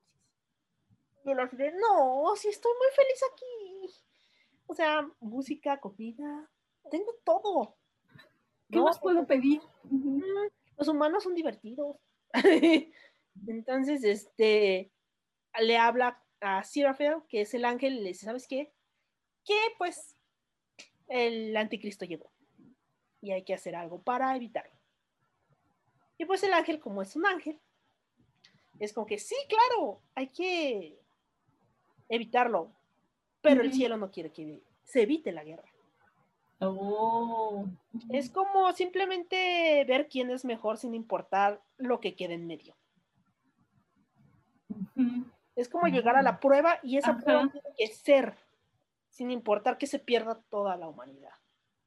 Sí, como es necesaria para, no sé para qué, pero es necesaria. Para ver quién es mejor, es lo que dice Gabriel, para ver quién es el mejor.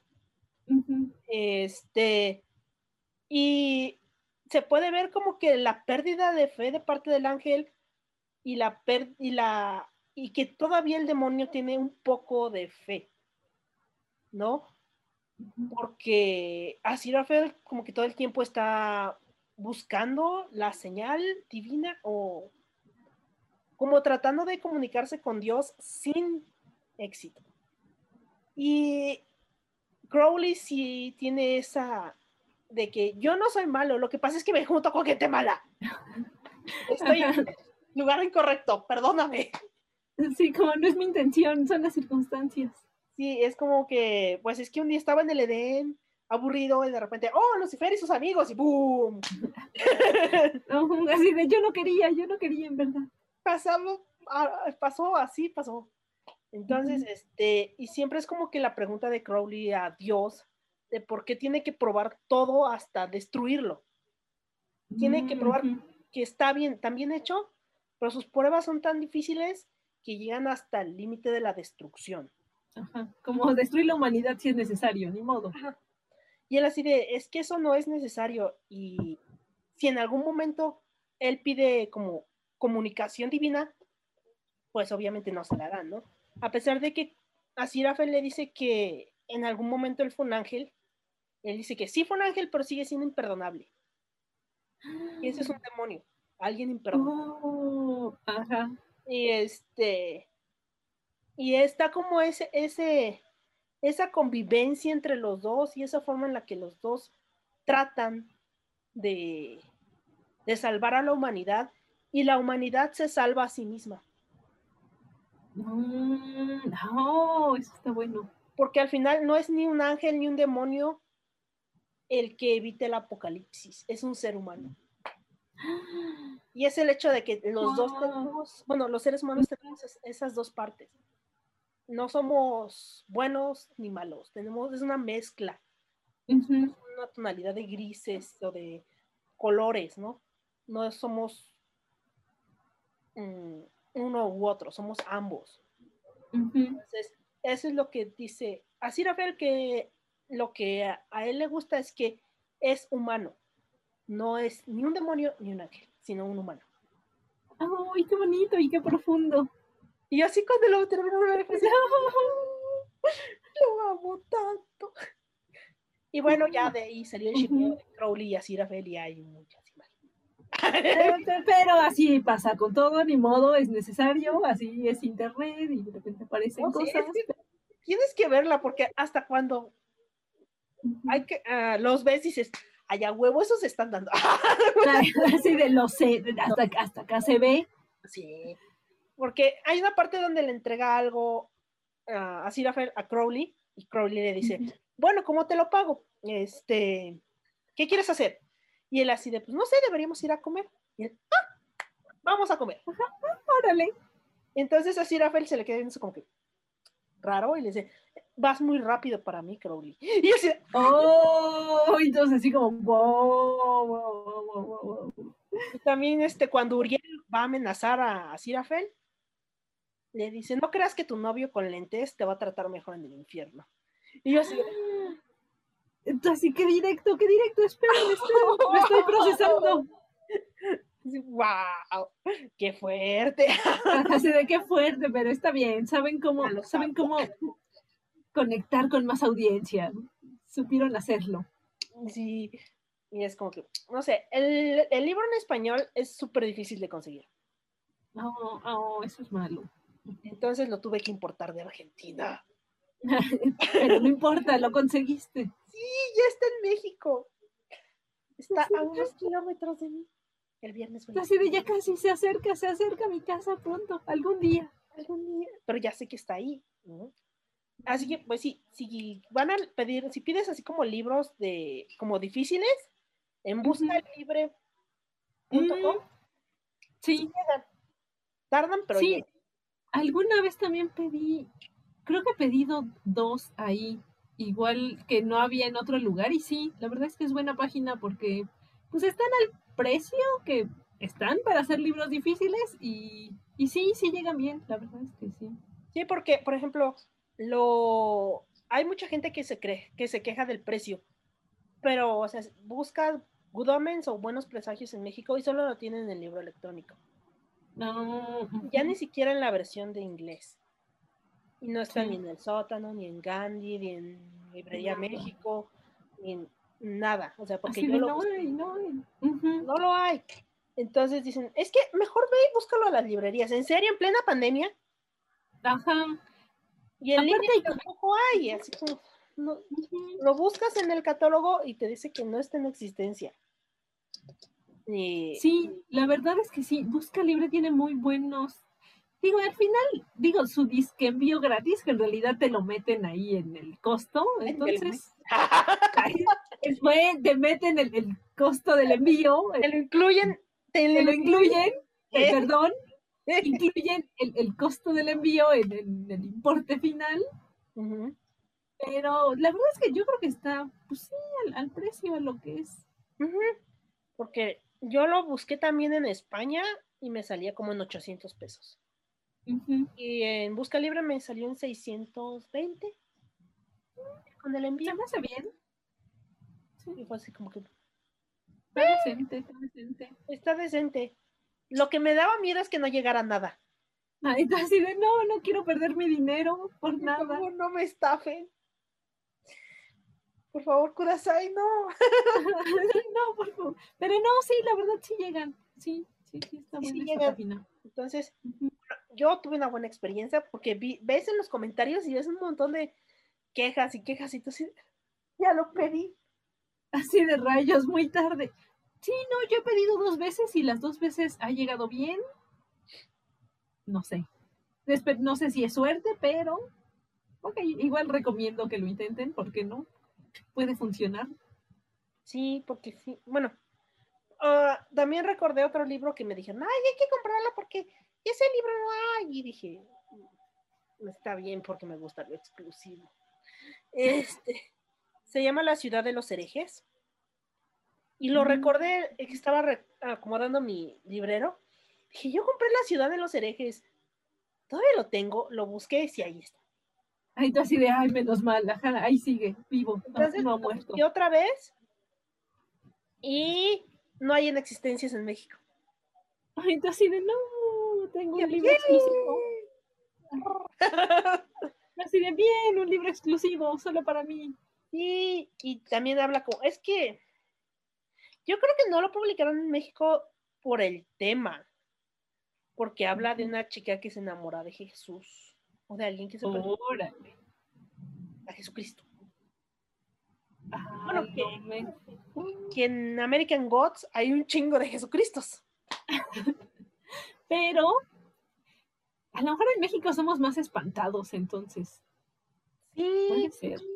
fíjate que, ah, no sé si has visto, ay, ¿cómo se llama? La última versión de esta película es El Círculo Dorado, Kingsman. No, no lo he visto.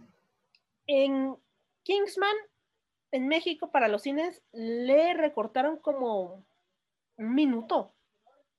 Y tú dices, Ajá, ¿por qué un minuto? O sea, ajá, como un minuto. es tan insignificante, ¿por qué lo harían? Ajá. Porque es una matanza en una iglesia. Oh, ay, sí somos bien espantados. Ay, ya así de, Y, y así de, ¿solo por eso? ¿en serio le quitaron eso? Ajá, como, ¿qué? ¿Por qué? Como hay un, ay, no sé si originalmente es manga, creo que sí, que se llama Saint Onisan. Y es la historia de Buda y Jesús de vacaciones en la Tierra. "Uh, Y es increíble porque es muy, muy bonito y muy tierna la historia. Pero sí llegué a ver ahí en Facebook comentarios así de, ay, qué falta de respeto. Y yo así de, ¿qué? Son Jesús y Buda de vacaciones, está súper padre. Pero como que sí hay gente muy, no sé, como que... como que todavía nos, nos aferramos mucho a nuestra fe. Algo así, pero ese se me hizo súper raro porque es, es muy bonita. Digo, yo he visto, creo que originalmente es manga, pero hay películas. Eh, y, y- y es muy bonita, o sea, es como muy tierna y son amigos y se ayudan. y- está bien padre y yo así de, ¿por qué no les gusta? Como está tan bonita. No lo ¿Qué sé, yo- No. No sé, yo no, Porque ahí va la revelación. A mí no me gusta hablar de religión. Religión y política, Sí, son, son sales mal. complicados. Yo me considero politeísta. Entonces, a mí no me ofende. Yo así de hablen de lo que quieran, Por siempre van a quedar bien conmigo, no hay problema. excepto los mm, ortodoxos. Con los ortodoxos siempre choco, siempre choco. Ya sea cristiano ortodoxo, católico ortodoxo, mormón ortodoxo, todo lo ortodoxo choque conmigo. Como una ola contra una roca. Así de no, eso sí, de plano no, no funciona. No, no, no. Testigos de Jehová. Una vez fingí que no sabía leer. Es buena técnica. Yo una vez seguro creyeron que era mala onda, pero yo iba saliendo de mi casa y no, no funcionaba el timbre, de verdad no funcionaba el timbre.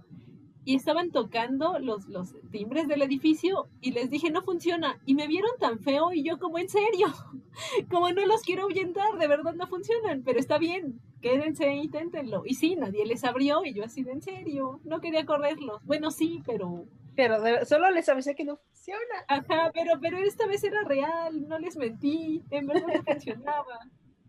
Sí, no esa vez salí por pollo. Entonces justo iba entrando cuando llegaron dos señoras y me dijeron, ay, ¿le podemos leer la palabra del Señor? Y yo con mi pollo así en la mano, ¿no? Así, Ajá, no, le podemos entregar este folleto, porque primero fue, le podemos entregar este folleto y yo con mi pollo así. así de, hola. Eh, le dije, no, es que no sé leer. Y me dijo, no se preocupe, ahorita se lo leemos, que no sé qué. Entonces abrí un poquito mi puerta y le dije, la verdad es que a mi marido le molesta mucho que me tarde en la tienda y no quiero tener problemas con él. Entonces, este, disculpe, si me escucha hablar con alguien, yo creo que podría molestarse. Perdón. Y me pasé. Ajá, lo siento, lo siento. La verdad es que esa técnica funciona. Yo, yo sé que, que no está chido, pero, pero funciona mucho siempre esa técnica. Como, no, no, mi esposo es el que se encarga de eso, o, o, mi esposo no me deja. Funciona. te molesta mucho. Ajá, sí. Ya sabe, ¿no? No quiero problemas. Entonces se me quedaron como viendo como diciendo, pobre mujer golpeada, y entré un poco con mi pollo, así de, Entonces, al fin tengo mi pollo y mi libertad. Hasta nunca. Sí. Fue muy raro. Que me vieran Pero como funcionó. golpeada. Es triste, pero funcionó.